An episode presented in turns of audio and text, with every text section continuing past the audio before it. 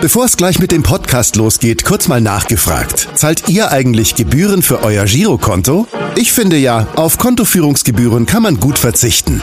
Deshalb wird dieser Podcast auch von der Sparda Bank Hamburg präsentiert. Dort gibt's nämlich das kostenlose Gehaltskonto für 0 Euro. Mein Tipp? Jetzt mit nur wenigen Klicks online oder in der Filiale zur Sparda Bank Hamburg wechseln und Gebühren sparen. Und nun geht's los mit dem Podcast. Präsentiert von der Sparda Bank Hamburg. HSV. Wir müssen reden. Der Abendblatt Podcast rund um den Hamburger Sportverein. Moin und herzlich willkommen zur 107. Ausgabe unseres HSV Podcasts. Mein Name ist Kai Schiller und an meiner Seite begrüße ich hier im Studio am Großen Burster zum einen meinen Kollegen Henrik Jakobs. Moin Henrik. Servus Kai. Und zum anderen haben wir auch heute wieder einen richtig spannenden Gast, der in altbewährter Manier von unserem HSV-Rapper Elvis vorgestellt wird. Eine Mischung aus Eckstein und Wettschein. Tut mir leid, war nur ein Zweckreim. Doch alle HSVer da draußen wissen, wen ich jetzt mein. Keine Sorge, die Vorstellung wird noch klüger. Für den Steuerberater und Wirtschaftsprüfer erst Bankkaufmann, dann BWL mit Diplom, seit sieben Jahren hantiert er. Beim HSV mit den Millionen. Vorher Beratung bei Dortmund. Aachen 1860. Es gab immer auch Kritik. Doch längst nicht jede war berechtigt. Trotzdem wird es hier gleich kritisch. Doch er kennt das ja schon. Man sagt, ohne ihn hätte man hier so manch Lizenz nicht bekommen. Sah die Leute gehen und kommen ist zum Vorstand aufgestiegen. Schluss ist nach dieser Saison. Er hat es selber so entschieden. Finanziell ist hier in Hamburg die große Zeit vorbei und das liegt sicherlich an mehr als nur dem Sport in Liga 2. Meiner Meinung nach hat man die Fans zu oft vergessen, auch wenn es albern klingt. Doch sowas kann sich halt letztendlich rächen. Doch zurück zu Gast und Thema. Und so wie ich vermute, der Ruhestand ist das noch nicht. In diesem Sinne, alles Gute. Ja, alles Gute und vor allem erstmal herzlich willkommen dem noch Finanzvorstand des HSV und keineswegs baldigen Ruheständler, nehme ich mal an. Herzlich willkommen, Frank Wettstein. Moin, moin. Moin, moin und äh, vielen Dank für die Einladung. Ja, Sie haben gerade schon ganz aufmerksam zugehört. Ähm, war da irgendwas dabei, was Ihnen nicht so gut gefallen hat? Oder hat Ihnen, war da das, der Kollege Elvis ganz gut auf den Punkt gerappt? Ja, ich denke, es war ganz gut. Es ist ja die, die größte Hürde hier im Podcast, äh, wie ich mir habe sagen lassen, wenn man die Einleitung von Elvis überlebt, dann kann es danach nur noch aufwärts gehen.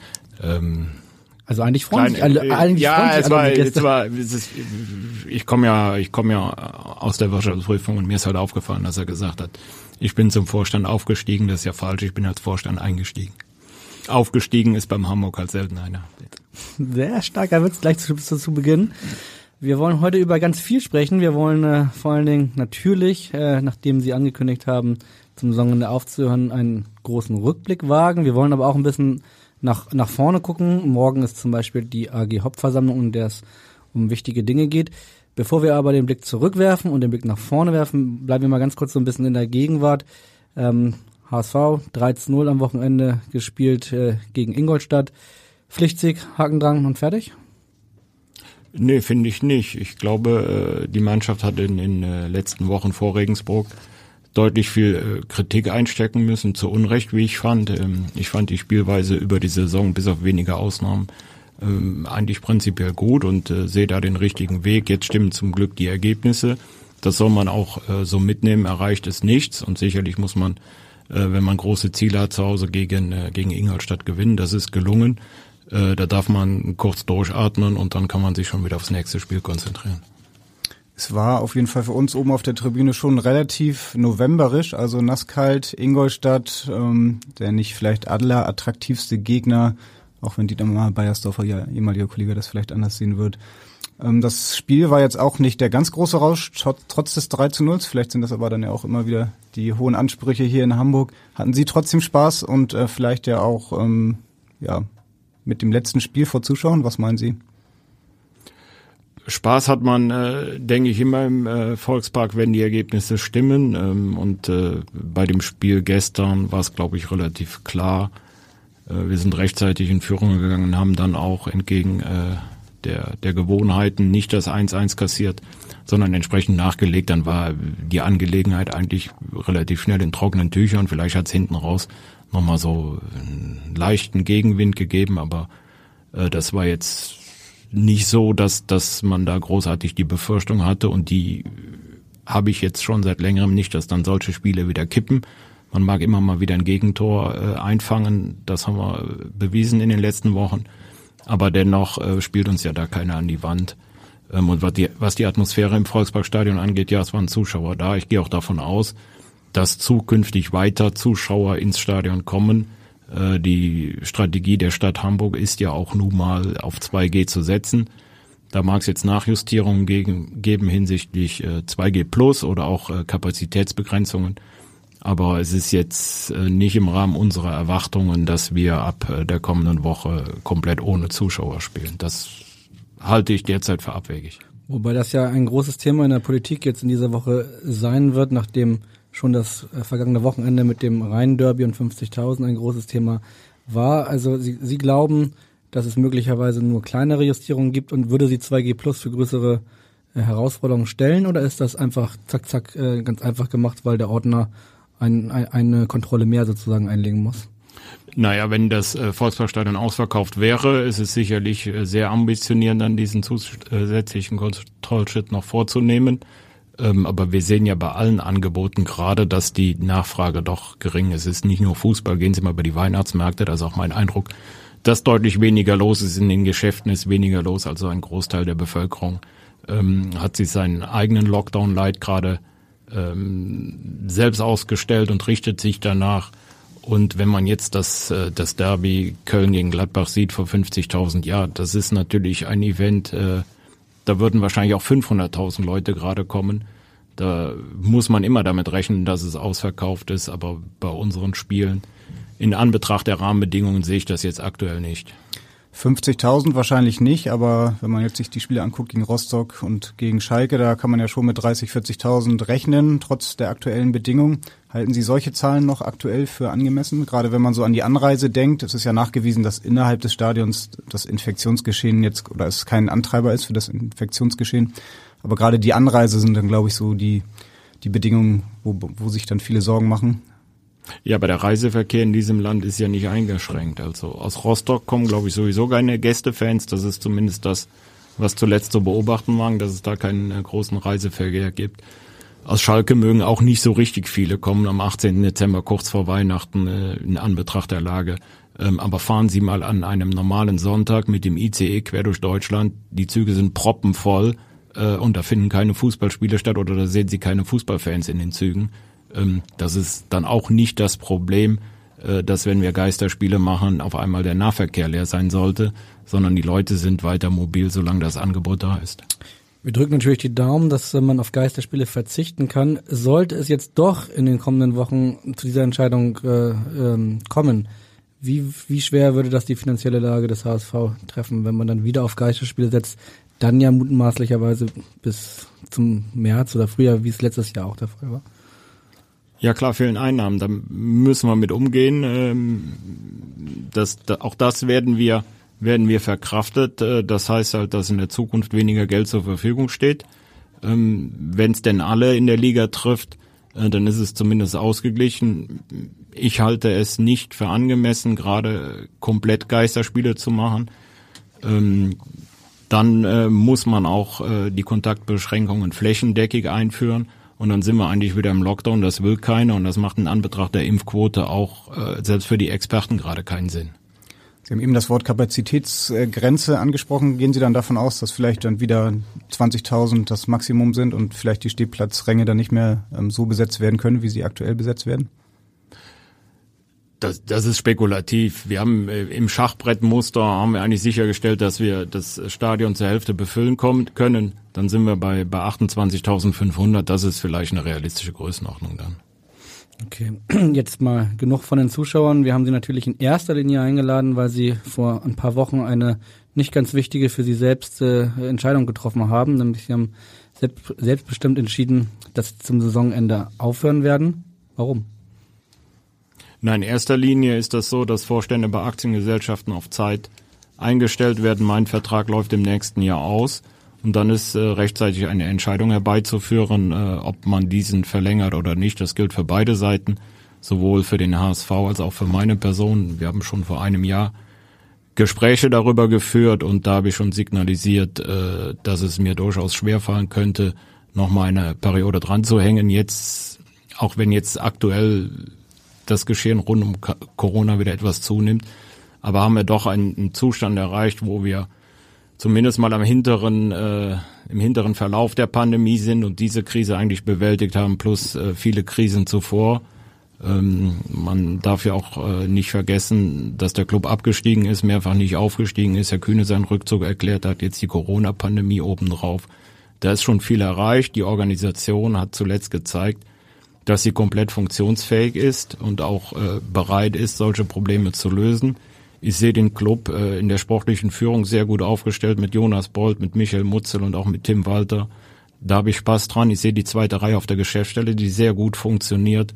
Und das ist für mich dann der Moment zu entscheiden, okay, du hast deinen Beitrag geleistet, jetzt ähm, am besten wird dieser Zustand jetzt eingefroren und der Club arbeitet so weiter. Dann bin ich davon überzeugt, dass er auf dem richtigen Weg ist. Das klingt jetzt insgesamt eigentlich eher nach einem sehr ja, positiven Abschied. Also es waren jetzt keine Gedanken dabei, dass Sie das Gefühl haben, hm, das geht hier irgendwie so nicht weiter, wie ich mir das vorstelle. Das passt alles nicht. Das, das, ähm, ja, ich muss was anderes machen. Nein, also prinzipiell ist das äh, mein Traumjob.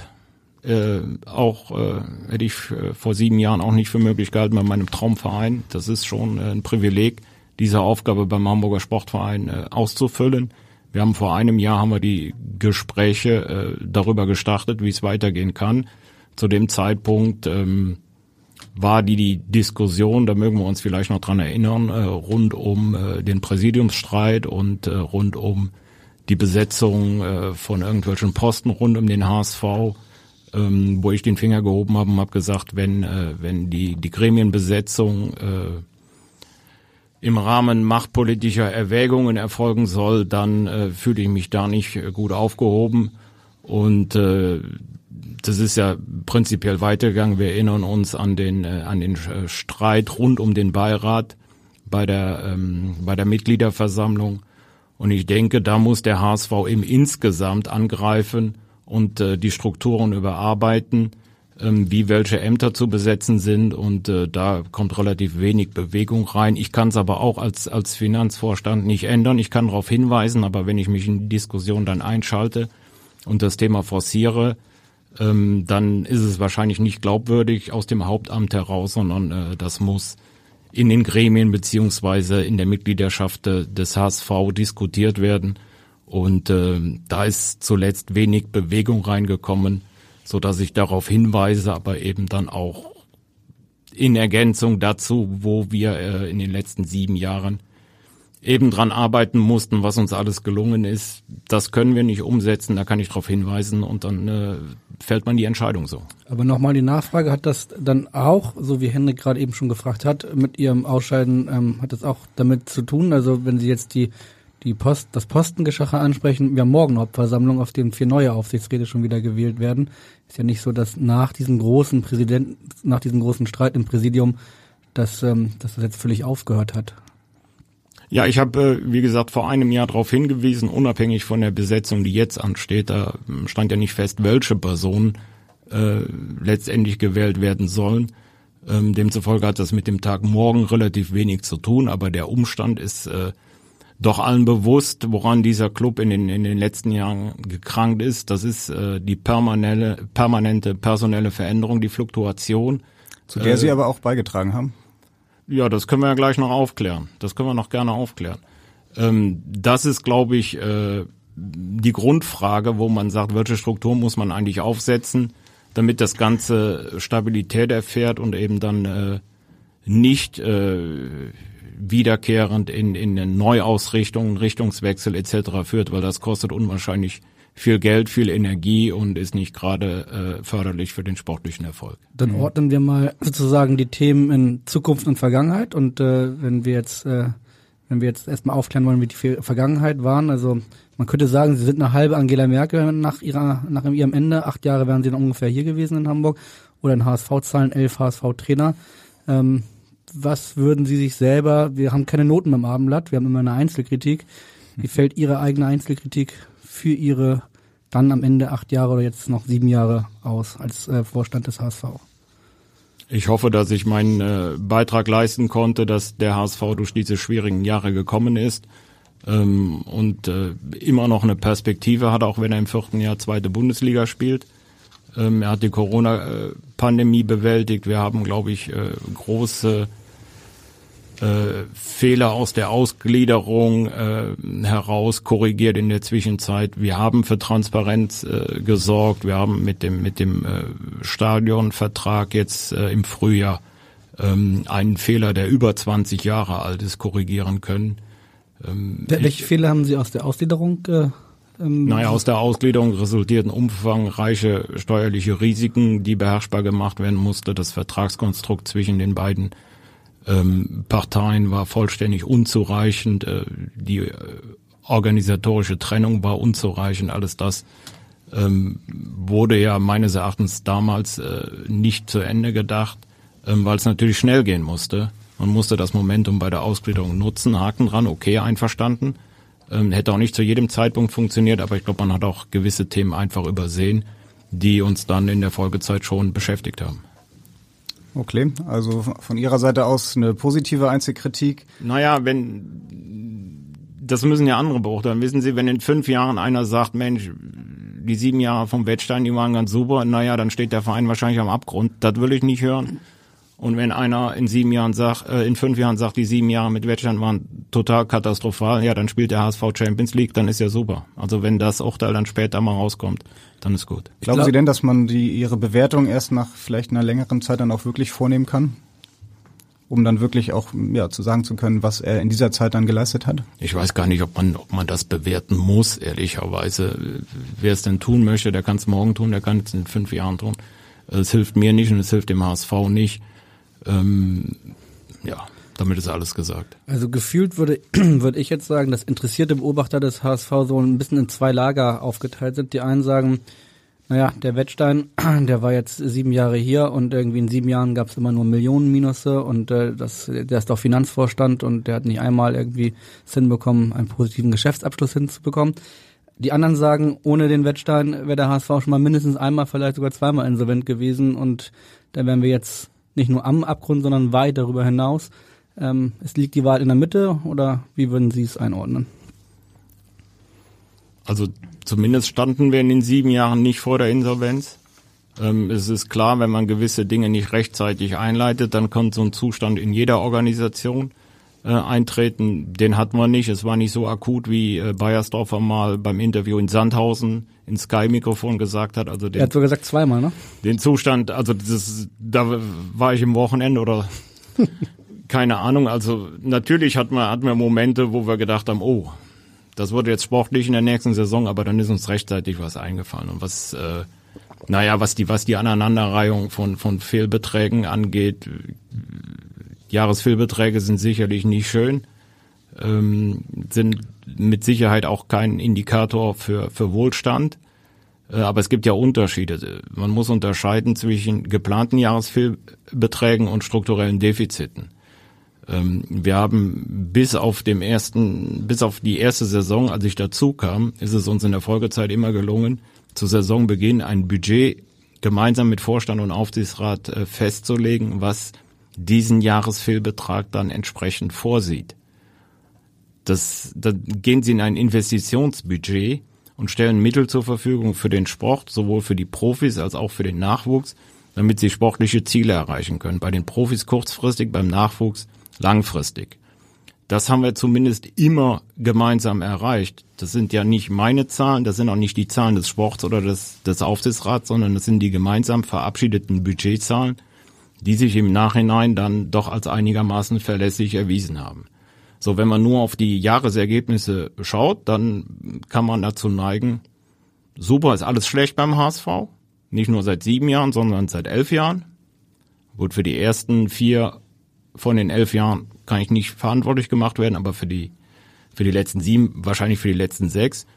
Aber wir können natürlich auch äh, mal andersrum drauf gucken. Als die, die AG ausgegliedert wurde, war das Eigenkapital bei 20 Millionen, jetzt ist es bei über 30 Millionen. Gut oder schlecht? Eindeutig gut. Äh, der HSV hatte in der Berichterstattung immer 100 Millionen Euro Verbindlichkeiten. Er hat jetzt weniger als 70 Millionen Euro, gut oder schlecht? Gut. Der HSV hat in all den Jahren Budgets für die Lizenzspielermannschaft zur Verfügung gestellt, die durchaus gereicht hätten, um die sportlichen Ziele zu erreichen. Also Wir hätten nicht zwingend absteigen müssen und wir hätten durchaus auch mit den Budgets aufsteigen können. Wahrscheinlich auch okay. Und wir haben weiter ja an der Nachwuchskonzeption gearbeitet und äh, haben dann gestern mit äh, mit mit äh, Alidou einen Spieler auf dem Platz gehabt. Wir erinnern uns noch gerne an Jonas David, an wir haben gestern Ansi Suhn ein paar Minuten gesehen, wir haben äh, Stefan Ambrosius, wir haben Joscha Wagnumann. War das der richtige Weg oder der falsche Weg? Ich glaube, das war der richtige Weg, aber wir hätten natürlich vor fünf Jahren schon sagen können, wir fahren äh, das Nachwuchsbudget runter, dann hätten wir tollere Geschäftsjahresergebnisse gehabt, aber hätten gestern eine andere Mannschaft gesehen. Diesen Weg, den Sie gerade ansprechen, den hatten Sie ja auch äh, damals die Mitglieder sich vorgestellt, als sie dann für die Ausgliederung ähm, gestimmt haben. Das war ja damals das große Ziel, ähm, ja, mehr junge Spieler einzubauen, ähm, den Verein zu entschulden. Ähm, stattdessen wurden damals dann mit Dietmar Beiersdorfer und dann aber auch mit Ihnen ähm, doch sehr viel oder sehr, sehr teure Verträge noch abgeschlossen. Würden Sie, wenn Sie jetzt zurückblicken, so in diese Entscheidungsprozesse sagen, dass Sie da vielleicht die eine oder andere Entscheidung falsch äh, mitgetragen haben? Naja, ich, bei der Ausgliederung selbst war ich ja nicht dabei, ich kam danach. Ähm, der eine oder andere hat die Idee gehabt, wir setzen auf, auf junge Spieler, dafür hätte man ja nicht ausgliedern müssen. Sondern man hat ausgegliedert, um Kapital zu beschaffen. Und dann hat sich jemand dahingestellt und hat gesagt, Europa, wir kommen. Ähm, wir das, erinnern uns dunkel, ja. ja ich, ich war nicht dabei, ich habe es ja nur erzählt bekommen. Ähm, und das war mit Sicherheit ein Fehler. Als ich im November 2014 dazu kam, da fehlten schon 40 Millionen, nämlich 20 Millionen Unterdeckung bei der Ausgliederung und 20 Millionen, die zu Beginn der Saison 14, 15 schon in Spielertransfers investiert wurden. Aber das hätte ja durchaus aufgehen können. Also ich kann mich nicht dran erinnern, dass ein Spielertransfer getätigt ist und äh, die Öffentlichkeit, die Medien oder wer auch immer hat äh, unisono darauf eingeschlagen und hat gesagt, das ist jetzt der falsche. Ich glaube, bei Louis Holtby äh, war der Name bestimmt interessant, aber in der Sekunde, wo die Vertragsdetails bekannt wurden, da hat die Öffentlichkeit schon ziemlich aufgeschrien, oder? War ich noch nicht da. Ja, stimmt, aber die, die, die Veröffentlichung der Vertragszahlen waren ein bisschen später, da waren sie, glaube ich, schon da. Ja, sie haben ihn nicht abgeschlossen, das, ja. das stimmt. Ich habe sie auch nicht veröffentlicht. Nee, das hat der Spiegel gemacht. Trotzdem kam natürlich auch im Laufe der Zeit noch ähm, andere Spieler oder es wurden Verträge verlängert. Da gibt's ja doch viele Beispiele, beispielsweise Papadopoulos, Bobby Wood, wo man dann doch erst auch im Nachhinein, Sie sagen das ist richtig, in dem Moment, wo die Verträge gemacht worden haben, war die Kritik vielleicht nicht so groß, aber dann im Laufe der Zeit hat sich herausgestellt, dass man da doch deutlich ein höheres Budget hatte für die Spieler, als es vielleicht dann normal war oder vielleicht in dem Moment angemessen war. Würden Sie da sagen, dass vielleicht da die eine oder andere Entscheidung ähm, ja, wirtschaftlich nicht ganz so ähm, gut getroffen war? Na, die Entscheidung ist nicht aufgegangen. Aber nochmal, Spielerverpflichtungen ähm, werden ja vorgenommen, wenn sie budgetär abbildbar sind. Da sind viele Beteiligten. Ähm, das ist in erster Linie der Sport, der sich für einen Spieler entscheidet. Und das ist ja nicht nur der Trainer oder nur der, der Sportdirektor oder der Sportvorstand. Das ist noch eine Scouting-Abteilung, vielleicht noch ein Spielanalyst dabei. Dann gibt's einen Finanzvorstand, der guckt, ob das ins Budget passt. Und dann gibt's einen Aufsichtsrat, der segnet das ab. Und wenn alle ihr okay geben, findet der Spielertransfer statt. Und der Finanzvorstand kann natürlich sagen, und das ist in der Zwischenzeit auch schon mal passiert, wir können uns das nicht leisten. Aber wenn das Budget das hergibt, was wollen Sie denn machen? Da wir ja noch ein Teil der Rückblende sind, ähm, würden Sie trotzdem noch einmal nachgefragt, wenn Sie sich die ganzen Jahre nochmal durch den Kopf gehen lassen, würden Sie, gibt es ein paar Momente, wo Sie sagen, das hätten, hätten wir, das hätte ich anders machen sollen?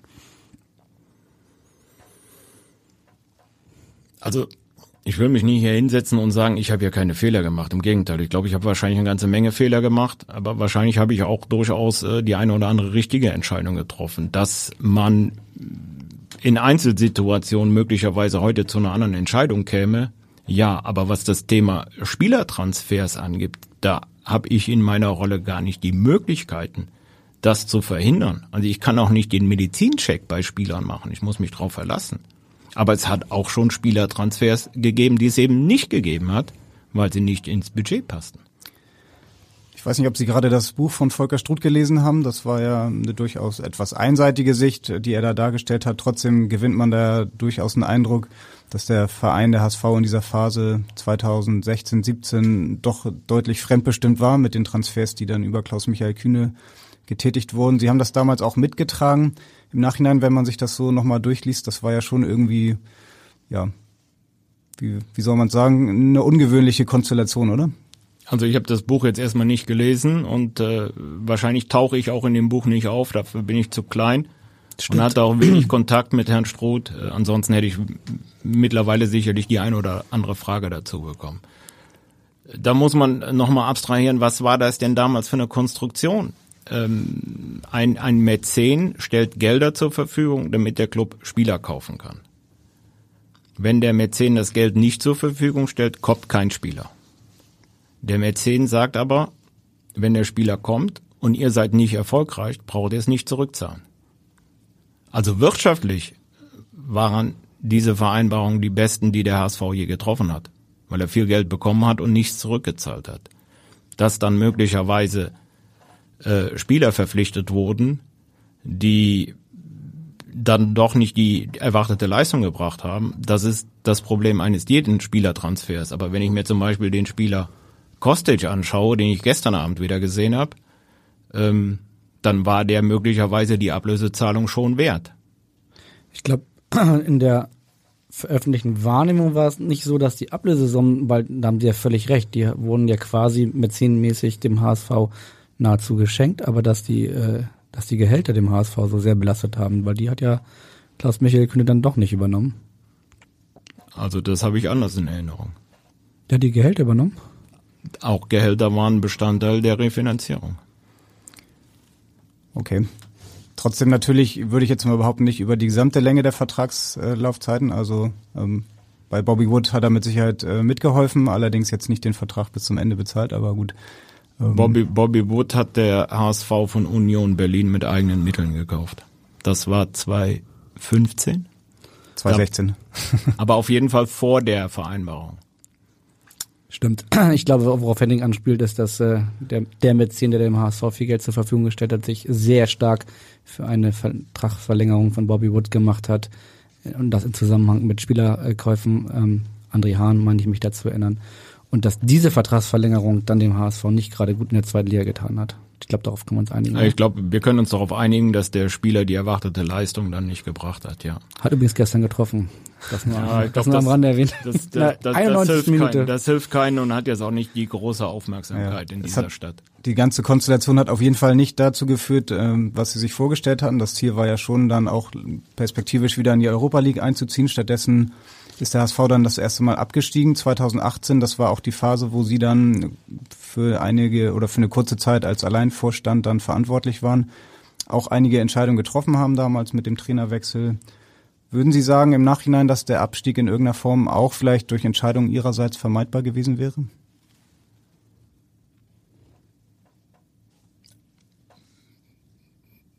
Lange Ja, das ist, ja, das ist, das ist, das ist, ist eine schwierige Frage.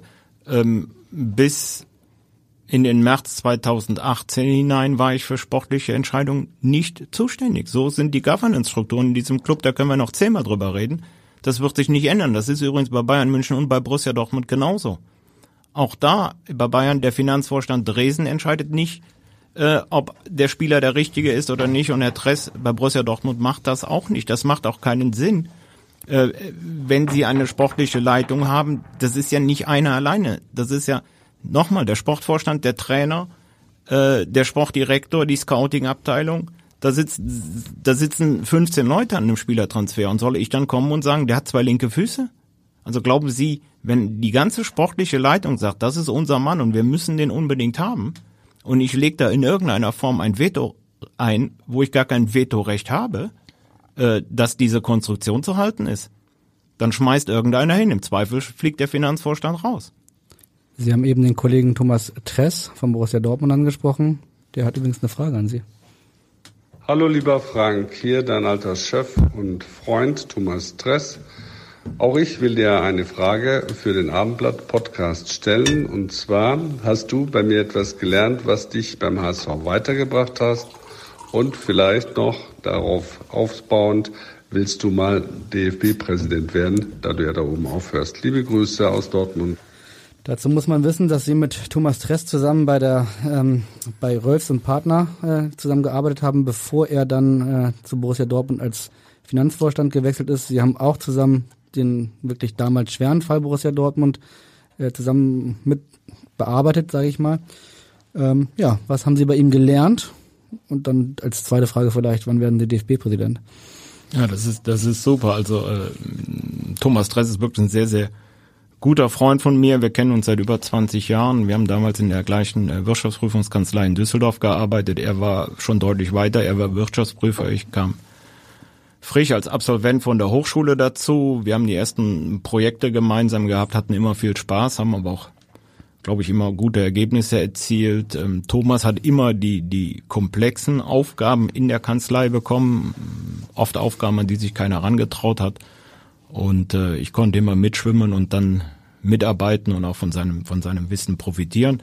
Ähm, was mir das beim HSV gebracht hat, wenn ich Borussia Dortmund anschaue, wahrscheinlich eher weniger. Ähm, aber sicherlich haben wir schon uns immer über Fußball unterhalten, seitdem er 2006 bei Borussia Dortmund angefangen ist und äh, wir haben uns abstrakt über einzelne Dinge immer ausgetauscht. Und als ich dann acht Jahre später hier in Hamburg äh, begonnen habe, äh, hatte ich schon eine gewisse Vorstellung, äh, was einen dann erwartet, äh, welche Themen man aufgreifen muss. Ich glaube, äh, dadurch hatte ich zumindest einen Zeitvorteil, weil ich aus der Diskussion mit ihm schon wusste, wo in so einer Organisation, wenn man dann in der Verantwortung ist, ähm, durchaus äh, Defizite sind. Und äh, ja, was die zweite Frage angeht, ob ich DFB-Präsident werden will, das ist ja, äh, glaube ich, ausgeschlossen. Äh, so politisch bin ich nicht. Ähm, das ist äh, eine traurige, traurige Geschichte, glaube ich, ähm, dass man sich so schwer tut, äh, da dann einen Kandidaten mal dauerhaft zu stützen, äh, der dann auch die Rückendeckung hat, um die entscheidenden äh, Veränderungsprozesse einzuleiten. Das wäre dem Verband zu wünschen, aber da bin, aber ich, da bin ich deutlich, deutlich, deutlich zu jung zu. Mein Karriereplan sei eigentlich erst vor HSV-Präsident zu werden und danach DFB-Präsident. ja, das wäre doch noch möglich. Also Sie haben aber gerade gesagt, so politisch sind Sie nicht. Als beim HSV muss man aber das politische Handwerk durchaus schon beherrschen, oder? Wenn man sich über so viele Jahre dann auch ähm, in diesem Postengeschachere und in diesen äh, ja, Hire and Fire Verein dann äh, halten möchte.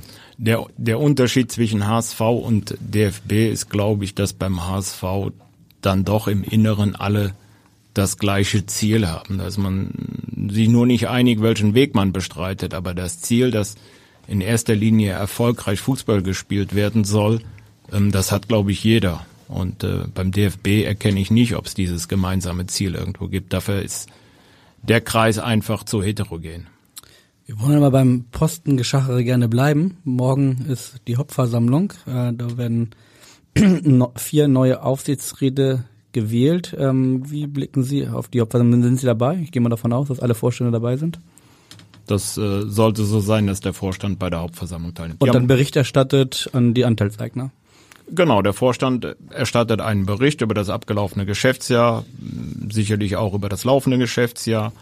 Ähm, dann finden die Diskussionen statt, die notwendigen Abstimmungen. Das eine ist die ähm, äh, die Ergänzung oder Neubesetzung des Aufsichtsrats, das andere ist äh, die Entlastung der Gremien, dann wird noch über die äh, Anteilsübertragung entschieden, dann gibt es einen Tagesordnungspunkt Verschiedenes und dann ist die Versammlung zu Ende.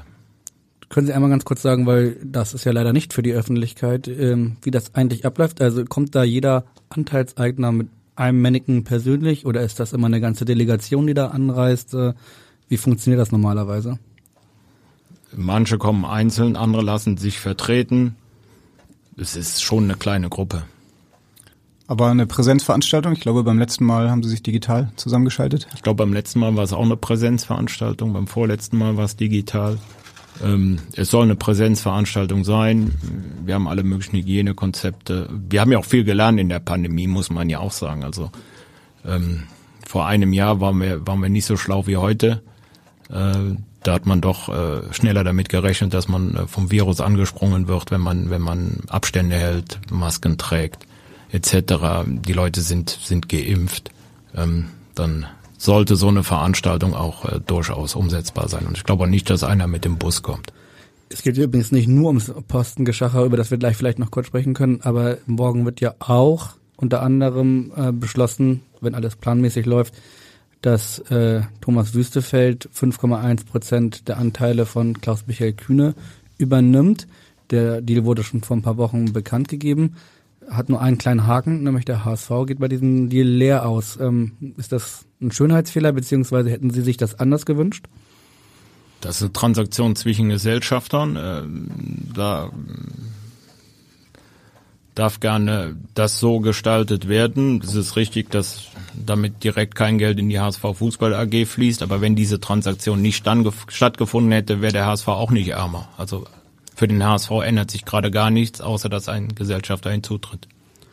Noch ist es ja möglich, ich glaube, ein gutes Prozent Anteile zu verkaufen. Ist das nach wie vor noch ein Ziel, was Sie vielleicht auch in Ihrer Amtszeit verfolgen wollen? Oder denken Sie eigentlich eher anders, dass man ähm, da mit, mit einer Strukturreform, mit einem ähm, ja, ähm, Wandel des Aktien oder der Aktienform oder der Rechtsform, so ist es, glaube ich, richtig ausgedrückt, vielleicht das Thema auch nochmal in dieser Zeit ähm, ja, besprechen können oder vorantreiben können? Naja, das eine schließt das andere ja nicht aus. Also dass äh, der Vorstand äh, darauf bedacht ist, diese 0,75 Prozent noch zu platzieren, äh, wenn A der Preis stimmt und B der der Erwerber auch äh, zum Club passt. Das ist, glaube ich, ganz wichtig. Dann äh, wird das erfolgen. Äh, mit Blick auf äh, die Restlaufzeit meines Vertrags würde ich ausschließen, dass auf der Strecke Bewegung in die Rechtsform-Thematik kommt. Bevor wir zur Rechtsform kommen, einmal noch mal ganz kurz zu diesen 0,75 Prozent. Ich habe eben jetzt diesen Deal zwischen Wüstefeld und Kühne angesprochen. Hätte man nicht zum Beispiel auch in Wüstefeld einfach sagen können, pass mal auf, kauf mal 5 Prozent von äh, Klaus Michael Kühne und nimm noch mal 0,75 von uns, dann haben wir haben wir alle, du hast die gleichen Prozente und wir haben ein bisschen Geld und eigentlich ist jeder könnte damit auch glücklich sein. Hätte hätte passieren können, ist aber nicht, ist äh, spekulativ. Aber hätten Sie sich wahrscheinlich ein bisschen mehr drüber gefreut als über den jetzigen Deal, oder? Das ist auch unverändert. So können wir die 0,75 Prozent noch platzieren und das sollte auch das Ziel sein. Okay. Kommen wir zur Rechtsform, die eben angesprochen worden ist. Die Pläne dieser Rechtsformänderung, wenn ich das richtig in Erinnerung habe, die sind ja Pi mal Daumen, liegen die spruchreif in ihrer Schublade seit drei Jahren. Ähm, es ist aber seit drei Jahren immer mal wieder so im halbe Jahr Rhythmus wird darüber gesprochen, wenn meistens, wenn es irgendwie ein großes Abendblatt-Interview mit entweder Ihnen oder mit Marcel Jansen gibt, passiert es aber nichts. Woran liegt das? Ja, vielleicht ist das auch dieser, dieser äh, permanenten Fluktuation geschuldet, ähm, dass sich niemand äh, dem Thema verschrieben hat. Es ist ja auch kein schönes Thema, muss man auch klar sagen. Also es ist kompliziert zu erklären. Man muss Mehrheiten beschaffen, man muss Kritik einstecken, man muss überzeugen. Ähm, da muss man sich rantrauen und dafür braucht man, glaube ich, ein breites Kreuz, um dieses Thema dann ähm, einmal durch die, die Mitgliedschaft zu treiben. Aber wer muss sich daran trauen? Also ist das Sache des Finanzvorstands, äh, dass die, der ja eigentlich gar nichts mit den Mitgliedern im näheren Sinne zu tun hat? Ist das Sache des Präsidenten, weil der ist ja nun mal für die Mitglieder zuständig, oder wer muss sich an diese Sache herantrauen? Es ist es muss aus der Mitgliedschaft kommen. Es muss natürlich eine Meinungsbildung im Präsidium äh, stattfinden. Das ist, glaube ich, ganz entscheidend. Also gegen die Meinung des Präsidiums wird äh, eine, eine solche Entscheidung nicht durch die Mitgliederversammlung stattfinden. Das halte ich für ausgeschlossen. Ich halte aber auch für ausgeschlossen, wenn der Treiber aus dem Vorstand der AG kommt, dass das auch nicht mehrheitsfähig ist. Bei der jüngsten Mitgliederversammlung wurde ja darüber abgestimmt, eine Arbeitsgruppe zu bilden, die sich mit diesem Thema beschäftigt. Haben Sie mitbekommen, ob es diese Arbeitsgruppe schon gibt und ob ähm, diese Pläne weiter besprochen werden? Ich bin jedenfalls nicht Bestandteil dieser Arbeitsgruppe. Vielleicht Dann, sollten Sie es aber sein. Ich wollte gerade sagen, warum nicht? Also das wäre ja würde ja auf der Hand liegen, oder? Dass der Finanzvorstand des HSV in so einer Arbeitsgruppe drin ist, würde ich jetzt als Laie sagen, der muss da rein. Ich habe mich zumindest bei einer Anfrage nicht verweigert, aber ich bin nicht Bestandteil der Arbeitsgruppe. Ich kann Ihnen auch nicht sagen, ob sie schon getagt hat und ob sie überhaupt äh, ins Leben gerufen ist. Mal anders gefragt, wäre denn aus Ihrer Sicht diese Rechtsformänderung, über die wir jetzt ja ehrlicherweise seit langer Zeit reden, seit drei Jahren nämlich, wäre die essentiell wichtig für den HSV? Weil wenn sie das nicht ist, dann kann man sich das Ganze ja auch sparen und irgendwann einen Deckel drauf machen. Also ich habe von, von Anfang an gesagt, dass die Kommanditgesellschaft auf Aktien die richtige Rechtsform für einen ausgegliederten Fußballclub ist. Die Meinung werde ich nicht ändern. Ja, doch, der Borussia Dortmund, genau. Da hat man sich 2014 zu einem anderen Weg entschieden, aus welchen Gründen auch immer, aber das war im Zuge der Ausgliederung meines Erachtens falsch. Da hätte man direkt auf die KGAA springen müssen. Zuletzt hat das Bundeskartellamt entschieden, und das ist ja jetzt auch keine, keine Mickey-Maus-Behörde, dass äh, die KGAA ein zulässiger Wettbewerbsvorteil für Fußballclubs ist. Also wenn es so auf der Hand liegt, dass diese Rechtsform durchaus vorteilhaft ist, dann kann man sich zumindest in seiner Wettbewerbssituation nicht verschlechtern, wenn man diese Rechtsform wählt. Wir sind jetzt noch, ich muss mal rechnen, rechnen war nie meine Stärke, aber sechs, sieben Monate im Amt. Ähm, glauben Sie, dass Sie es noch erleben werden im Amt, dass diese Diskussion dann auch wirklich ernsthaft geführt wird? Dafür ist äh, der Fortschritt in den letzten Jahren zu gering, als dass ich jetzt äh, erwarte, dass da eine solche Geschwindigkeit draufkommt. Ja, vielleicht fehlt aktuell aber auch noch die Notlage, dass die Mitglieder dann tatsächlich auch das Gefühl haben, da muss jetzt vielleicht das, das ist noch die einzige Lösung. Ähm. Ich habe äh, zu Beginn der Corona-Pandemie, glaube ich, äh, auch im Abendblatt gesagt, dass man die Pandemie nicht mit Eigenkapital äh, bekämpfen sollte. Das wäre zu teuer erkauft. Wenn man keine andere Wahl hat, okay, aber wir hatten ja eine andere Wahl. Ähm, aber wir müssen ja auch daran denken, dass die Pandemie irgendwann zu Ende ist und dass weitere Schritte eingeleitet werden können. Demzufolge, ähm, wenn man es wieder davon abhängig macht, dass die Not so groß ist, groß ist und dann wie bei der Ausgliederung eben den Rechtsformwechsel durchdrückt, dann kann ich nur davon abraten. Am besten äh, beschließt man sowas aus einer Position der Stärke und nicht, wenn man keine Alternative mehr hat. Wir sind ja jetzt schon voll sozusagen, die Vergangenheit haben wir ein bisschen abgeschlossen, voll in der Zukunftsdiskussion noch einmal deutlich nachgefragt. Also die eine Rechtsformänderung wäre aus Ihrer Sicht für die langfristige Zukunft des HSV das Richtige? Sie würde die Situation eher verbessern, aber keinesfalls verschlechtern. Okay. Die Corona-Pandemie haben Sie ja gut durchschifft, vor allem mit ähm, zwei Deals. Einmal mit der Stadt Hamburg und dann noch äh, haben Sie staatliche Hilfen bekommen. Ähm, ja, wenn man jetzt so ein bisschen nach vorne guckt, sie müssen dieses, sie müssen ja dann für die EM 4 2024 das Stadion modernisieren mit dem Geld auch. Ähm, wird das dann überhaupt möglich sein? Das Stadion wird modernisiert werden und die Finanzmittel dafür werden auch zur Verfügung stehen. Es ist nicht richtig, dass das mit diesem Geld passieren muss, sondern dieses Geld war auch klar, kann auch zur Bewältigung der Corona-Herausforderungen herangezogen werden. So ist es auch, aber der Club ist Gott sei Dank in der Lage, dass er zukünftig äh, sich weiter Finanzmittel beschaffen kann. Denn wir haben die Verbindlichkeiten weiter gesenkt. Wir haben alle äh, Kreditverträge planmäßig erfüllt. Wir äh, verfügen über ein solides Eigenkapital. Wir haben in der Saison äh, 1920 eigentlich auch gezeigt, dass wir die schwarze Null erreichen können. Bis dann äh, fünf Spieltage vor Schluss äh, die Corona-Pandemie ins Land zog demzufolge glaube ich, dass der Kapitalmarkt äh, gerne dem HSV notwendige Finanzmittel zur Verfügung stellt, um die Herausforderungen im Zusammenhang mit der EM, aber auch mit der Erneuerung äh, der Dachmembran äh, zu finanzieren. Wir sind jetzt im Herbst 2021, die EM ist im Sommer 2024, das heißt, wenn man da jetzt äh, Verschönerungen am Stadion durchführen möchte, dann muss man ja wahrscheinlich spätestens dann irgendwie auch im nächsten Jahr mal beginnen. Das wird dann dann der Zeitpunkt sein, hoffen wir mal, wo das das Allerschlimmste dieser Corona-Pandemie vielleicht überwunden sein wird, aber der, dieser Winter wird ja nochmal schlimm werden, offenbar, leider. Ähm, muss man dann sehr kreativ werden ab kommenden Sommer, um genau das alles zu schaffen? Nein. Nein heißt äh, Kredit ungut ist, oder? Ja, man muss natürlich äh, am Kapitalmarkt Geld aufnehmen, äh, je nachdem, wie teuer die Maßnahmen sind und äh, wozu man sich entscheidet. Aber man hat den nötigen Vorlauf und man hat eben auch die Voraussetzungen. Wir haben auch in der Vergangenheit gezeigt, 2016, da war die Welt auch nicht rosarot. Da haben wir seinerzeit das Stadion umfinanziert und zusätzliche Maßnahmen direkt mitfinanziert. Da haben wir 40 Millionen Euro über ein Schuldscheindarlehen ähm, hereingenommen. Das haben wir zwischenzeitlich auf 20 Millionen schon getilgt. Alleine wenn man sieht, dass in diesem Instrument dann 20 Millionen Luft wäre, ähm, dann reicht das ja schon fast aus, um sämtliche Maßnahmen zu finanzieren. Wir haben jetzt schon die Hauptversammlung angesprochen. Da wird natürlich jetzt nicht über äh, das neue Stadion gesprochen. Es werden aber nicht nur 5,1 Prozent der Anteile hin und her äh, geschachert, sondern es werden vor allen Dingen vier neue Aufsichtsräte bestellt. Lena Schrumm, Hans-Walter Peters, Michael Papenfuß und Thomas Wüstenfeld. Ist der Aufsichtsrat in dieser Konstellation aus Ihrer Sicht gut aufgestellt? sind ja Ihre Chefs? Ja, aber ich kenne jetzt äh, nicht alle Personen und die wenigsten schon so intensiv, dass ich mir ein Urteil dazu erlauben sollte. Haben aber alle schon persönlich kennengelernt oder Nein. Würde man meinen, dass das passiert? Ähm, ich gehe mal davon aus, wenn ich die vier Namen dann äh, äh, aufgezählt habe, Lena Schrumm dürfte die einzige sein, die sie noch nicht kennen, oder?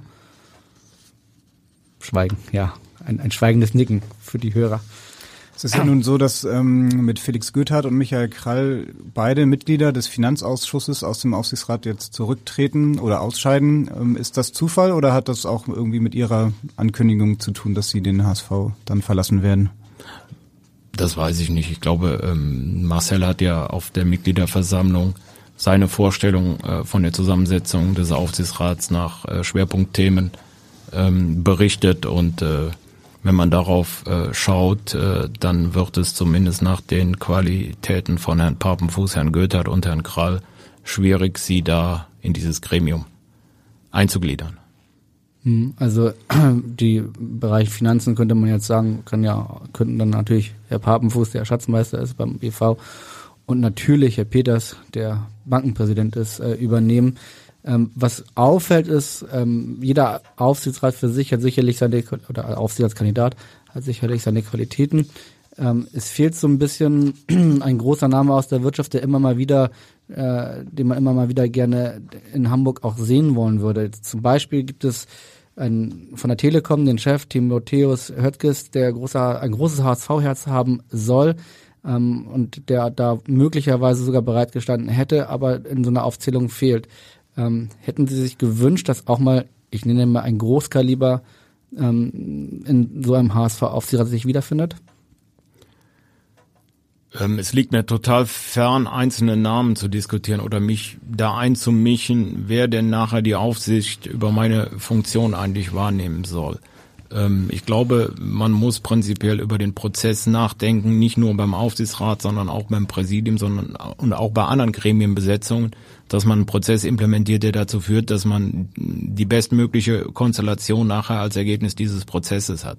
Das wäre mein Wunsch, aber ich würde mal ausschließen, dass der Telekom-Vorstand am Ende dieses Prozesses, da mag er zwar als Ergebnis rauskommen, aber dass er dann sagt, hurra, endlich fragt mich einer. Das kann ich mir eher nicht vorstellen. Aber sicherlich sieht man natürlich schon neidvoll auf die Besetzung des Aufsichtsrats bei Bayern München, ähm, wo eben dann auch äh, ja Sponsoren vertreten sind, wo Anteilseigner vertreten sind, ähm, wo CEOs vertreten sind. Ähm, das hat natürlich einen, einen enormen Punch, aber das ist für einen Zweitligisten wahrscheinlich nicht abbildbar. Sie haben gesagt, ähm, es müsste möglicherweise einen anderen Prozess geben. Haben Sie eine Idee, was für einen Prozess es geben könnte? Auch, auch das ist, ist, ist schwierig. Ähm, wichtig ist ja, dass wir, dass wir bei allen Posten, die zu besetzen sind, ähm, doch die Mehrheit des Clubs hinter uns versammeln und äh, dann eben soweit die Suche transparent transparent darstellen können und dann Persönlichkeiten als Ergebnis äh, sich hervortun, ähm, wo wirklich die Mehrheit sagt, ja, super, da gehen wir jetzt die nächsten Jahre mit und äh, nicht bei der nächsten Krise fangen wir wieder an zu diskutieren, wer trägt denn jetzt schon wieder die Verantwortung, wen können wir jetzt schon wieder freistellen und dann nehmen wir wieder einen neuen. Äh, das braucht dann immer, immer Rüstzeiten, bis, bis Leute in den Themen drin sind, dann kommt schon wieder die nächste Krise und das ist ja, das ist ja das, was wir hier in all den Jahren erlebt haben. Sie sagten eben, äh, ich bin sieben Jahre da oder in Ihrer Rechnung elf HSV-Trainer. Ja klar, aber auch 18 Aufsichtsräte, vier Präsidenten, 25 sonstige. Der einzige, der in den sieben Jahren da war, war ich. Ansonsten ist keiner so lange da. Ja, stimmt. Die Frage ist äh, vor allen Dingen nicht nur, wer da war, sondern wer da jetzt äh, kommen wird. Ähm, und der neue Aufsichtsrat, der dann halt eben morgen auf der Hauptversammlung bestellt wird, der muss sich auch dann als erstes großes Thema mit der Frage beschäftigen, wie geht's denn eigentlich weiter im Vorstand? Und es gibt ja verschiedene Möglichkeiten, unabhängig von Personen. Es gibt die Möglichkeit, im Moment ist da Jonas Bold, der ist dann ab Sommer in der Theorie alleine. Es gibt dann die Möglichkeit, ihn, also sie zu ersetzen, obwohl sie natürlich nicht zu ersetzen sind, aber in der Theorie sie zu ersetzen äh, mit einem Das können wir, können wir schneiden. Oder? mit, äh, mit jemandem, der dann äh, auf gleicher Ebene mit Jonas Bolt, ähm, wie sie es jetzt auch gemacht haben, als Zweiervorstand agiert. Und es gäbe die Möglichkeit, das wurde ja auch mal wieder agiert, dass man äh, zurückkehrt auf einen Dreiervorstand, wo es einen klaren CEO gibt. Haben Sie eine Präferenz? Ja, Die da wäre? Version 1. Ähm, das wäre die überraschendste. Ja, das macht ja nichts. Sie haben ja nach meiner Präferenz und nicht nach der Eintrittswahrscheinlichkeit gefragt. Also ich glaube, ähm, dass in der Konstellation mit Jonas und äh, mit der zweiten Führungsreihe äh, die Geschäftsstelle sehr gut aufgestellt ist. Und ich sagte eben auch, der Sport ist auch sehr gut aufgestellt. Und äh, ich bin auch davon überzeugt, dass, dass Jonas die Qualitäten hat, äh, dieses Amt auszufüllen. Ähm, demzufolge wäre das schon mein Rat, das so zu, zu gestalten. Das führt nicht zu Reibungsverlusten. Wenn Sie jetzt meine Person ähm, ersetzen ähm, und Sie nehmen jemanden von draußen, dann brüskieren Sie möglicherweise Mitarbeiter, die vielleicht intern äh, gehofft haben, mehr Verantwortung übernehmen zu können. Sie müssen gucken, ob derjenige ähm, dann auch mit Jonas Bold harmoniert. Wenn Sie dann aus einem verbleibenden Jonas Bold auf einmal äh, zwei neue und damit einen dreiköpfigen Vorstand machen, äh, und auch noch einen komplett neuen Aufsichtsrat äh, ja prinzipiell haben, dann ist die Eruption wahrscheinlich noch größer. Demzufolge äh, plädiere ich dafür, wenn man mich fragen würde, was man sicherlich nicht tut, das dann verbleibende System so fortzuführen. Sie waren ja selbst mal für ein paar Monate Alleinvorstand. Ist so ein Verein aus Ihrer Erfahrung heraus wie der HSV als Alleinvorstand zu führen mit all diesen Aufgaben? Na, ich war auf dem Papier allein Vorstand, aber ich habe ja nicht die Vorstandssitzung mit mir alleine gemacht, das Protokoll geschrieben und dann noch verabschiedet. Ähm, sondern dann haben wir es genau so gehandhabt. Dann haben wir die, die Experten dazugenommen in alle Diskussionen. Ich hatte für sportliche Fragen äh, Bernhard Peters bei jeder Entscheidung dabei. Ich habe jetzt auch mich da nicht angemaßt, auf einmal ähm, über, über Spieler oder über andere Entscheidungen im Sport alleine zu entscheiden, sondern da war Bernhard, Bernhard Peters dabei, da war Christian Ditz dabei, da war Johannes äh, Spors dabei. Da war Thomas von Hesen dabei. Und was die, was die anderen, äh, ich sag mal, außersportlichen Aktivitäten angeht, da war immer der Direktor Finanzen dabei, da war immer der Direktor Organisation, der Direktor Kommunikation, die Personalabteilung, der Jurist. Die sitzen ja auch heute bei uns in der Vorstandssitzung. Ich sitze ja auch nicht mit Jonas da und wir überlegen uns, hoppla, was können wir heute entscheiden, sondern das ist auch dann eine große Runde als erweiterte Geschäftsleitung, die natürlich alle Themen diskutiert, ähm, und zur Entscheidungsreife bringt. Und am Ende muss natürlich der Vorstand entscheiden. Er äh, verantwortet dann auch die Entscheidung. Äh, aber das äh, führt ja nie, äh, macht der Vorstand nie entgegen der Empfehlungen der Organisation. Aber Sie haben ja eben selber aufgezählt, äh, was Sie alles so in diesen sieben Jahren erreicht haben, beziehungsweise was alles so los war. Und wenn wir jetzt nur nicht in die letzten sieben Jahre gucken, sondern die letzten anderthalb Jahre mit der Corona-Krise, mit, äh, mit dem Deal mit der Stadt, mit äh, Staatshilfen, die andere viele Clubs auch gerne gehabt hätten, ähm, wenn man jetzt keinen Nachfolger für ihre Position hat, dann äh, hat Jonas Bolt in den nächsten Jahren sehr, sehr viel zu tun, würde ich mal sagen. Ja, dann, dann, dann, äh, weiß ich nicht, Sie zählen ja immer die Angestellten beim HSV, dann wird aus 308 307, aber die Themen sind ja nicht umbesetzt. Also ich äh, führe ja auch die Verhandlungen mit der Stadt über eine Erbbaukonstruktion nicht alleine. Da sitzt unser Justiziar, da sitzt unser Projektmanager, da sitzt der Direktor Finanzen, die die Themen ja auch alle weiter vorantreiben. Also wenn ich die Dinge alle alleine abarbeiten würde, dann hätten wir mit Sicherheit kein einziges umgesetzt, ähm, sondern das ist Arbeitsteilung da trage ich den Hut, da trage ich die Verantwortung. Das kann ein anderer machen, aber die Arbeit muss die Organisation insgesamt machen. Ist Ihre Meinung unabhängig vom Aufstieg? Also würden Sie die gleiche Meinung haben für erste und für zweite Liga? Was also, den Vorstand wenn, wenn wir in der Konstruktion dann aufsteigen, dann hat sie sich erst recht bewährt. Sie haben die Zahl der Mitarbeiter gerade schon angesprochen. Besteht eigentlich der Plan, diese hohe Zahl vielleicht dann eher mal zu reduzieren, anstatt sie dann aufzustocken, um die Aufgaben noch weiter zu verteilen? Ja, das habe ich jetzt zu Recht mal angesprochen, äh, bevor das Thema dann mal untergeht, ähm, weil da ja immer drauf geschaut wird, wie groß ist eigentlich die Geschäftsstelle. Das ist natürlich kompletter Blödsinn, dass die Geschäftsstelle da angegeben wird, sondern die meisten Mitarbeiter beim HSV arbeiten im und um den Sport. Das ist das, wo das Personal gebunden ist im Wesentlichen und das ist dann eine strategische Entscheidung. Natürlich können wir ähm, die, die, die äh, Personaldecke im Nachwuchsleistungszentrum reduzieren. Das geht wahrscheinlich auch direkt um zehn Stellen, aber die Ausbildung wird nicht besser. Und dann haben wir in zwei, drei, vier, fünf Jahren das Problem, dass die Qualität der Nachwuchsspieler nicht mehr stimmt. Da gibt's genug Beispiele, wo Leistungszentren deutlich eingeschränkter mit Personal besetzt werden, aber sie sind auch nicht besser.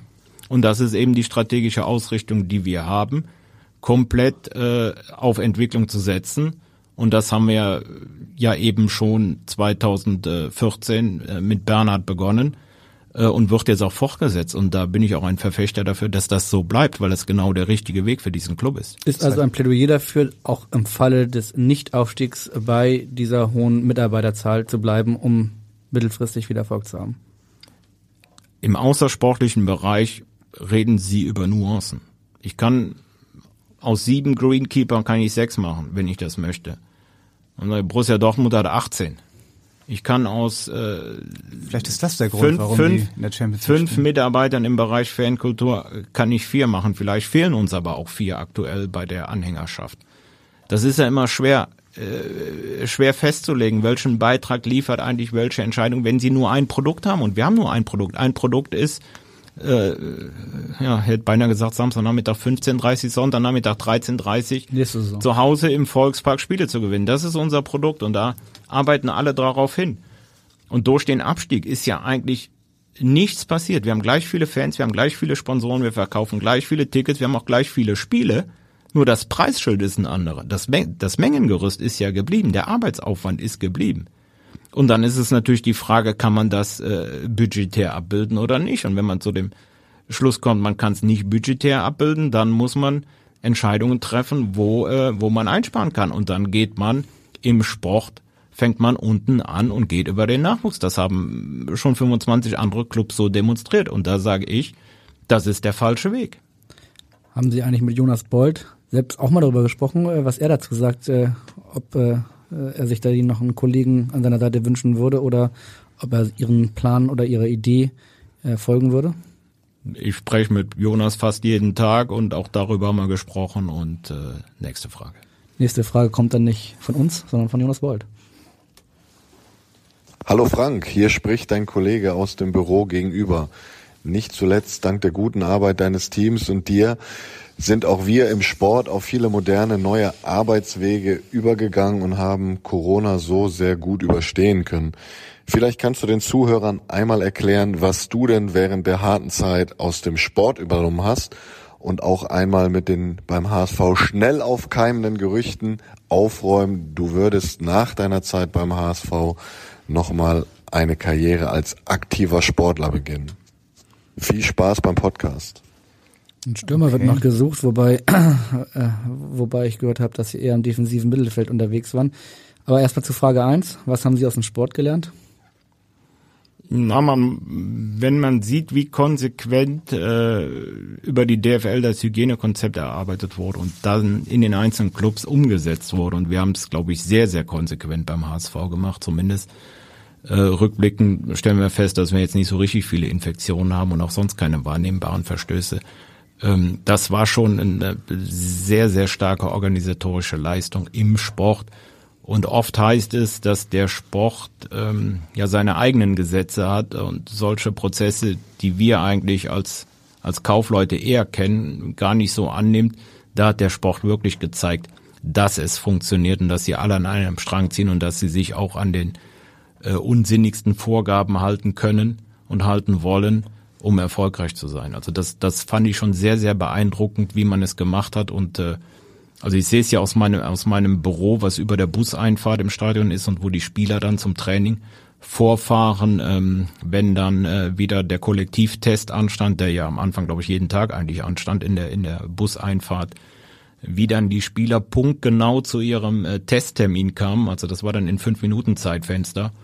Und da war auch die Vorgabe, hier wartet auch keiner zehn Minuten, sondern ihr kommt punktgenau. Und die sind wahrscheinlich so lange über den Parkplatz gefahren, bis sie dann dran waren und vorne reingefahren sind. Also das funktioniert eben auch im Sport. Also das, was immer behauptet wird, der Sport hat seine eigenen Gesetze. Nee, überhaupt und, nicht. Und Stichwort Profisport, welches Gerücht spricht der Kollege Bolter an? Naja, er hat ja, er hat ja gesagt, äh, aktiver Sportler, ähm, naja, vielleicht Bogenschießen im Seniorensport. Würde ich mir zutrauen. Bei Ihrem Heimatverein. Da gibt's noch keine, gibt's noch keine Abteilung äh, dafür, aber die könnte ich ja dann öffnen. Wie haben Sie eigentlich Ihre engsten Mitarbeiter davon in Kenntnis gesetzt, dass dann irgendwann jetzt bald mal Schluss ist? Ähm, Gab es dann eine Rundmail? Gab es äh, in der Kaffeeküche zusammengetrommelt und gesagt beim Cappuccino, tut mir leid, aber ich bin da mal weg? Nein, ich habe ja mit, mit allen Mitarbeitern, die direkt an mich äh, berichten, regelmäßige Termine, in der Regel wöchentlich, ähm, feststehende Zeiten, wo wir die aktuellen Entwicklungen besprechen. Und äh, dann haben wir mit allen Mitarbeitern, die mir zugewiesen sind, auch Mitarbeitergespräche geführt. Und je nachdem, was dann stattfindet, habe ich schon immer im Vier-Augen-Gespräch kundgetan. Es wurde ihm immer nachgesagt, da können Sie gerne äh, mit dem Gerücht mal aufräumen, wenn es denn nur ein Gerücht sein soll, dass Sie derjenige sein beim HSV, der eigentlich immer so den besten Draht beziehungsweise Kontakt zu Klaus-Michael Kühne auch über die Jahre gehalten hätte. Haben Sie den angerufen und gesagt, so, war nett mit Ihnen, aber jetzt bin ich dann weg äh, im nächsten Sommer? Haben Sie dem eine Mail geschrieben? Hat das aus der Presse erfahren? Naja, hat es wahrscheinlich nicht aus der Presse erfahren, sondern von seinem Aufsichtsratsvertreter.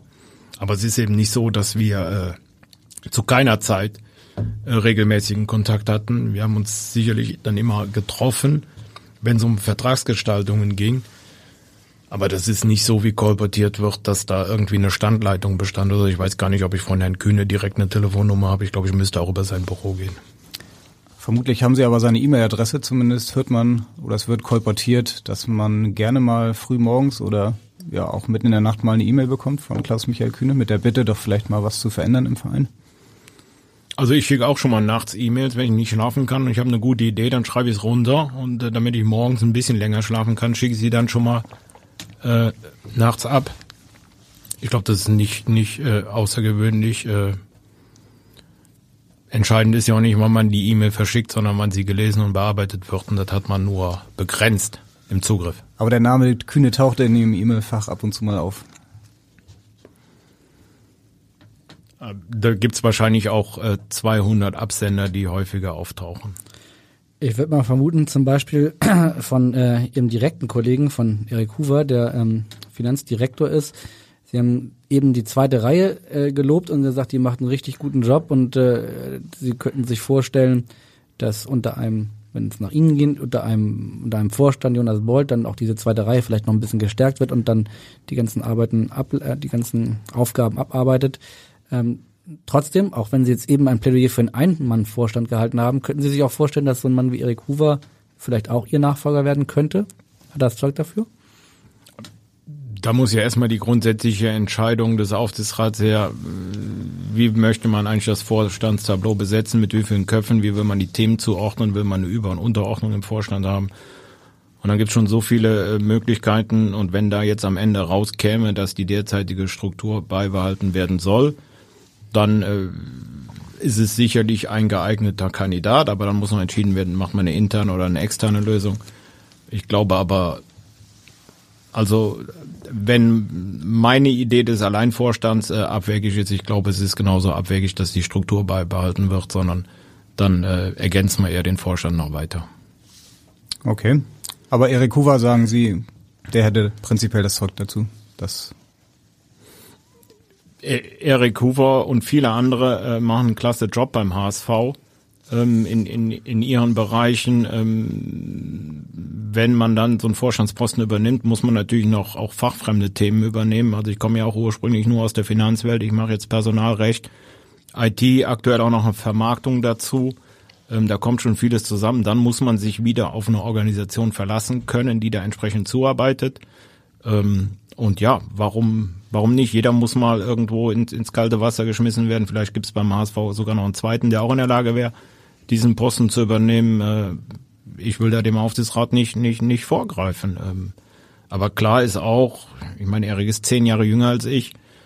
Äh, das heißt, äh, wenn er noch 30 Jahre arbeiten muss, wird es wahrscheinlich nicht seine Karriereperspektive sein, auf der jetzigen Stelle in Ruhestand zu gehen. Also Sie trauen ihm einiges zu. Er traut Ihnen auch einiges zu, vor allem in Sachen Literatur. Hören wir mal rein. Moin Frank. Nicht nur beim HSV verschreiben wir uns dem Thema Nachhaltigkeit, sondern auch du bist persönlich nachhaltiger, achtsamer unterwegs. Nicht nur joggst du morgens um 7 Uhr durch den Volkspark, sondern mittlerweile liest du neben Politbüchern meiner Kenntnis nach auch Ernährungsratgeber, die du von wagemutigen Kollegen geschenkt bekommst. Da hast du dich ja, oder am besten klärst du das im Podcast klarerweise mal auf, ganz besonders drüber gefreut. Ich habe mich gefragt, was verschenkt denn Frank Wettstein 2021 beispielsweise an Weihnachten an Literatur? Beziehungsweise welches Buch hat dich am meisten begeistert? Neben dem besagten Ernährungskompass natürlich. Viel Spaß beim Podcast. Und wie ich dir immer sage, du hast immer die schönen Termine. Viele Grüße. Nur der HSV. ob Sie das hinterher auch noch so sagen, ob das ein schöner Termin war heute, können wir am Ende ja dann nochmal zusammenfassen. Da waren jetzt ein paar Details drin. Zum einen morgens durch den Volkspark. Ich könnte jetzt sagen, man sieht das seit der Corona-Krise, dass Sie doch etwas durchtrainierter oder austrainierter geworden sind. Äh, haben Sie oder sind Sie zum Dauerjogger geworden? Ja, also wenn, wenn Erik sagt, dass ich morgens um 7 Uhr im Volkspark gesehen werde beim Joggen, dann bin ich schon äh, auf dem Rückweg. Ähm, ja, das ist so ein bisschen, bisschen äh, die Bewältigung der Corona-Krise. Ich glaube, man, man blickt dann doch anders auf, äh, auf das Thema Gesundheit. Das merken wir, glaube ich, also jetzt nicht nur was Sport angeht oder, oder Vermeidung von Kontakten, sondern man erkennt, glaube ich, auch äh, insgesamt ein Umdenken äh, in der Ernährung. Also gerade wenn man vier Kinder zu Hause hat und äh, die sich dann doch maximal gesund äh, und vielleicht auch noch vegan ernähren wollen, dann äh, passiert ja schon sehr viel. Und jetzt kommt, äh, kommt der Lockdown und sie gewinnen einfach unwahrscheinlich viel Zeit, weil äh, zunächst mal viele Fahrwege entfallen ins Büro zu Terminen, sonst wohin, ähm, gesellschaftliche Aktivitäten entfallen komplett. Und dann äh, fängt man an, seine Zeit zu nutzen. Und dann äh, kommt äh, ein unvorsichtiger Kollege und schenkt ihnen zum ersten Mal ein Buch zum Geburtstag, nachdem sie gefühlt äh, jedes Jahr immer eine Flasche Rotwein hin und her getauscht haben an jedem Geburtstag. Das Gute ist, er hat kurz hinter mir Geburtstag, er schenkt mir eine Flasche Rotwein, eine Woche später schenke ich sie ihm wieder zurück. Ich frage mich übrigens, ob das ein Affront ist, wenn man zum Geburtstag das Buch Ernährungskompass bekommt. Ja, das, das habe ich, das habe ich genauso, habe ich genauso wahrgenommen. Das war auch für seine Karriere jetzt nicht förderlich. Aber Deswegen ein Mannvorstand beim HSV in Zukunft. ja. Ja, ich habe, ich habe da, ich habe, also das war von, von Baskas, der Ernährungskompass. Ich habe es dann, ich habe es dann auch gelesen. Ich habe mich dann, äh, am Ende habe ich gesagt, okay, war jetzt vielleicht doch nicht so gemeint von dir, wie ich dachte. Ähm, als ich beim letzten Kapitel angekommen bin, es war jetzt auch leicht verdauliche Kost. Ähm, aber es ist, es ist der komplette Affront, der komplette Affront. Und sind Sie jetzt Veganer geworden? Oder ja, ich habe ihm, ich habe ihm jetzt beim letzten Geburtstag habe ich ihm das Buch geschenkt. Wie werde ich meinen Chef los? er hat es geschafft, würde ich sagen. Ne? Schnelle Umsetzung auf jeden Fall. Sind Sie ja. Veganer? Nein. Und Ihre Kinder? Äh, zwei Vegetarier. Zwei Vegetarier. Aber seine letzte Frage war ja, was schenkt Frank Wettstein 2021 äh, Weihnachten an Literatur? Und schon eingekauft bei Amazon oder sonst wo? Ich verschenke relativ selten Literatur. Äh, das letzte Buch, was ich verschenkt habe, war äh, Die Macht der Geografie Teil 2 an einen 18-Jährigen. Ich hatte mir das Buch selber. Hat der sich gefreut? Hat, weiß ich nicht. Ich hatte mir das Buch selber gekauft und wollte es lesen. Dann kam der Geburtstag dazwischen. Jetzt habe ich es nochmal ein zweites Mal gekauft. Ich habe es aber noch nicht begonnen. Sehr schön. Wie und wann haben Sie denn Ihren Mitarbeitern wie Erik Huber jetzt gesagt, dass Sie den HSV zum Saisonende dann verlassen werden? Ja, das war schon das ist schon ein paar Monate her. Ist es, Sie haben jetzt vor dem HSV ja projektbezogen bei anderen äh, Clubs auch gearbeitet, haben wir eben schon aufgezählt, Dortmund, Alemannia Aachen, 1860. Ist es für Sie ausgeschlossen, dass Sie jetzt zu einem Fußballclub wieder gehen, beziehungsweise ist es, äh, oder streben Sie das sogar an? Ich glaube, das ist noch relativ relativ abwegig. Also ich habe erstmal noch mal äh, sechs Monate hier äh, vor mir und dann wird man sicherlich auch mal durchatmen müssen.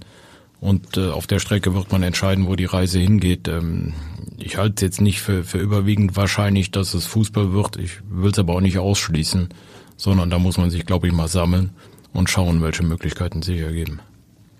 Ja, okay. Wenn Sie nicht im Fußball bleiben wollen, dann wäre, glaube ich, ein Mann noch etwas enttäuscht oder ähm, ja, da würde er gerne etwas anderes hören, aber das können wir gleich nochmal dann ähm, beantworten, wenn wir folgende Frage hören. Hallo lieber Frank, hier spricht dein Freund Oliver aus seinem Heimatort Schlich. Wir beide sind viele Jahre gemeinsam für unseren Verein, den FC Victoria Schlich, unterwegs, sowohl aktiv als auch im Vorstand. Ich würde dir gern folgende Frage stellen. Wann dürfen wir dich wieder als ersten Vorsitzenden Schlich begrüßen und stellst du dann auch unseren Aufstieg in die erste Kreisklasse sicher? Liebe Grüße, Oliver. Ja, das war Oliver Spölgen, Ihr Nachfolger als Vorstandsvorsitzender beim FC Viktoria Schlich. Und wenn es nach Ihnen geht, dann wird er auch Ihr Vorgänger weil er sich durchaus ihr Comeback da vorstellen könnte. Wie sieht's aus? Ja, das ist, äh, das ist durchaus zulässig, dass er sich das vorstellen kann. Aber in dem Verein ist es so, dass sie als Vorsitzender 40 Jahre gewählt sind und dann müssen außergewöhnliche Umstände eintreten, zum Beispiel ein, ein Wegzug aus dem Ort, dass sie das Amt vorzeitig abgeben konnten. Das konnte ich. Er ist aber so verwurzelt da und er hat jetzt, äh, lassen Sie mich rechnen, ich glaube, er hat 16 übernommen, er ist jetzt fünf Jahre im Amt, das sind noch 35 Jahre, die er muss. Na gut, dann fragen wir in 35 Jahren nochmal neu nach. Er hat mir im Gespräch auch verraten, dass sie sogar in der Jugend zusammen gespielt haben und hat äh, erzählt, dass sie durchaus Talent äh, im defensiven Mittelfeld gehabt haben sollen. Aber die, die Kreuzbänder haben nicht das gleiche Talent gehabt oder so. Ja, aber das größere Talent von uns beiden hatte eigentlich er. Ähm, er war, er war äh, all die Jahre Torwart, er war die Bank, nur deswegen sind wir überhaupt mal aufgestiegen, weil wir einen im Tor hatten, der Bälle halten konnte. Ähm, er hat viel zu wenig aus seinem Talent gemacht, ist also Kreisliga-Torwart geblieben, hätte durchaus Möglichkeiten gehabt, viel, viel höher zu spielen und äh, das Ergebnis ist, dass er eben jetzt Vorsitzender ist. Und bei ihnen waren es aber die Kreuzbänder, die äh, Bei mir war es eigentlich das, das Talent, was mich in die Kreisklasse geführt hat. Okay, das heißt, wir brauchen Sie aber auch nicht fragen, ob Sie morgen mit uns Dienstagabend in der Halle kicken wollen. Ein paar Plätze hätten wir noch frei. Ja, aber dann, dann müssen wir auch direkt die, äh, die Johanniter dazu holen. Ich glaube, das funktioniert nicht.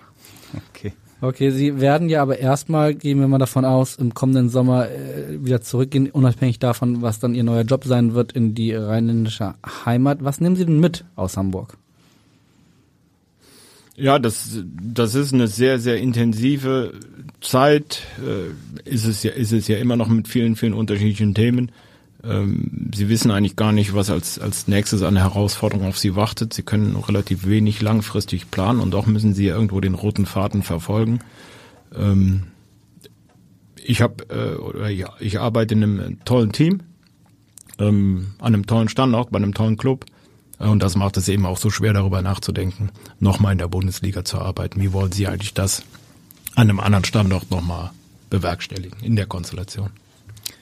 Sich mit einem Aufstieg in die Bundesliga zu verabschieden, wäre aber schon nochmal ein schöner Abschluss, oder? Aus Ihrer Hamburg-Zeit? Ja, so ist der Plan.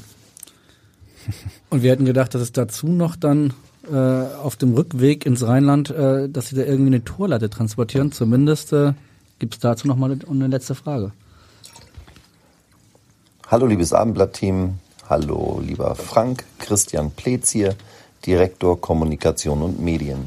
Auch ich habe natürlich eine Frage für euren Podcast an Frank. Und zwar habe ich vor einigen Jahren mal ein Foto von Frank zugespielt bekommen, auf dem er auf einem Fahrrad sitzend mit einem anderen Typen gemeinsam die Querlatte eines Fußballtores auf einer Straße transportiert. Was hat es damit auf sich? Waren Sie 2015 nach dem erlösenden Moment von äh, Luca Waldschmidt, 2017. 2017, äh, 2017 war es genau, der zweite Mensch, äh, der den, den Torpfosten da äh, transportiert hat? Ich kann mich gerade nicht halten vor Lachen, weil selbst ich hätte gewusst, dass es 2017 war. 2015 gab es einen, einen Es waren- Freistoß. Es waren so viele erlösende äh, letzte Momente. Ja, 2015 war Tomorrow, genau. Ja, in dem, in dem Zusammenhang äh, kursierte dann tatsächlich diese, dieses Foto, wo spekuliert wurde, dass ich äh, die Torlatte abtransportiert Ach, das habe. stimmt sogar, oder? Aber es, äh, also es war nicht zwei Mann auf einem Fahrrad, sondern es waren zwei Menschen auf zwei Fahrrädern, die verbunden waren, äh, aber mit einem äh, mit einem acht Meter langen Fahnenmast, was aber auch eine, eine Herausforderung ist, äh, den Fahnenmast so zu transportieren. Es ist auch unwahrscheinlich lustig, wenn es gut geht. Es ist auch gut gegangen, aber es sollte nicht äh, nachgemacht werden. Und einer sah aus wie Frank Wetschern, um das hier Einer aufzunehmen. Oder einer war Frank Wetschern. Nein, einer, einer sah tatsächlich aus wie Frank Wetschen. Das, das Bild zeigt den Fahrer nur von hinten. Ich frage mich gerade, haben Sie eigentlich jemals diese Torlatte oder die beiden Pfosten wiederbekommen, die damals, äh, ich glaube, im Zug nach Bad Oldesloe oder so irgendwo auf den Weg nach Schleswig-Holstein entführt wurden? Na, ich weiß es nicht genau. Ich weiß, dass irgendwann äh, die, die, die, die, die Erwartung der Polizei an uns herangetragen wurde, doch Anzeige zu erstatten, damit sie da auch entsprechende Ermittlungen äh, aufnehmen konnten. Ich glaube aber, das ist bei uns im Haus schon im Sande verlaufen. Das heißt, Sie mussten ein neues... Das wollte auch keiner. Ja, das Tor mussten wir eh neu kaufen. Ähm, Was kostet so ein Tor? War das teuer? Naja, im Vergleich zum gesamten Stadion hält es sich in Grenzen. Das ist die Frage, ob man den Finanzvorstand überhaupt in, äh, aus der Haftung rausnehmen lassen kann, wenn, wenn, wenn so mit den Vereinsgeldern und den Clubgeldern umgegangen wird. Ja, aber das überrascht ja keinen in Hamburg, oder? Absolut. Können Sie als letzte Frage oder fast letzte Frage, haben Sie mal überlegt, wie viele Verträge Sie in Ihren Zeiten als Finanzvorstand hier beim HSV, wie viele Sie unterzeichnet haben? Also ich würde mal wetten, dass ich aktuell pro Woche zwischen 30 und 50 Verträge unterschreibe. Okay, das können Pro Sie jetzt, Woche, okay. können Sie jetzt nicht von uns erwarten, dass wir das ausrechnen, aber damit kommen wir zu unserer Schlussrubrik und die heißt Meine Top 3. Genau, meine Top 3 und wir fragen alle unsere Gäste zum Schluss nochmal nach ihrer Top 3, an die immer ein bisschen unterschiedlich aussehen soll und von Ihnen würden wir gerne wissen, wenn Sie 30 bis 50 Verträge in der Woche unterschrieben haben, dann äh, kann ein Punkt in Abitur in Mathematik kann ich dann nicht ausrechnen, wie viele es insgesamt gewesen sind, aber es, ich bleibe unterm Strich bei sehr, sehr, sehr viele und von diesen sehr, sehr, sehr vielen, was waren Ihre Top 3 Verträge, die Sie für den HSV unterzeichnet haben? Nummer eins. Aber Ich hätte, ich hätte jetzt äh, eigentlich äh, Karlsruhe, Wolfsburg und Mönchengladbach sagen wollen. Okay, also Nummer Nummer eins vielleicht tatsächlich das das allererste, womit ich beim HSV konfrontiert war. Äh, da war ich eigentlich noch gar nicht beim HSV. Da gab es einen, einen Schlichtungstermin beim DFB, weil mal wieder ein Trainer äh, abgefunden werden musste äh, im November 2014. Das war so mein aller allererster Auftritt für den HSV, wo die erste Vereinbarung geschlossen werden sollte. Noch nicht mal in Hamburg, sondern dann in der Otto Flex Schneise. Mirko Slamka? Äh, Spricht vieles dafür, ja. Ja, ja. Das war, das war sicherlich direkt schon ein Highlight. Äh, Willkommen beim HSV, ne? Ja, ja, genau. Da, da wusste man direkt, was einen in den nächsten Jahren erwartet. Ähm, der, der wichtigste Vertrag ist sicherlich das, was ich eben sagte, ähm, der, der, der Vertrag über die Grundstückstransaktion. Da muss man eben wissen, dass 1998, als die Grundstücksverträge mit der Stadt geschlossen worden sind, keine Seite in Erwägung gezogen hat, dass so ein Stadion mal modernisiert werden muss. Das ist komplett äh, außen vor gelassen worden. Äh, und damit hätte der Club überhaupt gar keine Möglichkeiten gehabt, das Stadion zu modernisieren. Dann hätte man das Geld auch in den Schornstein schmeißen können. Demzufolge musste da eine Neuordnung her und das haben wir das Thema haben wir schon 2016 eigentlich aufgenommen. Es hat ein bisschen gedauert, aber da half natürlich dann äh, die Corona-Pandemie, um dann auch die Stadt zu überzeugen, dass wir da jetzt äh, Nägel mit Köpfen machen müssen. Aber diese, also das, das war wirklich äh, ein, ein Hemmschuh, der gelöst werden musste und da braucht man eben auch den, den politischen Willen auf der anderen Seite. Was auch verständlicherweise jetzt nicht immer äh, zu Hurra schreien führt, wenn der HSV kommt und sagt, liebe Stadt, könnt ihr mal bitte. Okay, Nummer eins Slonka, Nummer zwei Stadiondeal, Nummer drei. Ja, Nummer drei, weiß ich nicht, das, das, äh, das Lustigste in der Zeit äh, war vielleicht der, der, der, der Vertrag mit, mit Bruno zu seiner zweiten Amtszeit 2015, äh, wo ich mit seinem Berater das Ganze telefonisch gemacht habe und wir waren eigentlich noch nicht fertig und Bruno stand, äh, stand schon Schon auf da, dem weil er, Trainingsplatz? weil er nee, auf dem Trainingsplatz nicht, aber ist glaube ich mitten in der Nacht von Darmstadt losgefahren, war irgendwie auf dem Geburtstag. Er hat sich direkt ins Auto geschwungen, kam schon in Hamburg an und äh, wollte schon unterschreiben und wir waren immer noch dabei, äh, über irgendwelche mm, kleineren Details zu sprechen, äh, welche, welche, welche Farbe die, die Lackschuhe haben dürfen oder sonst so.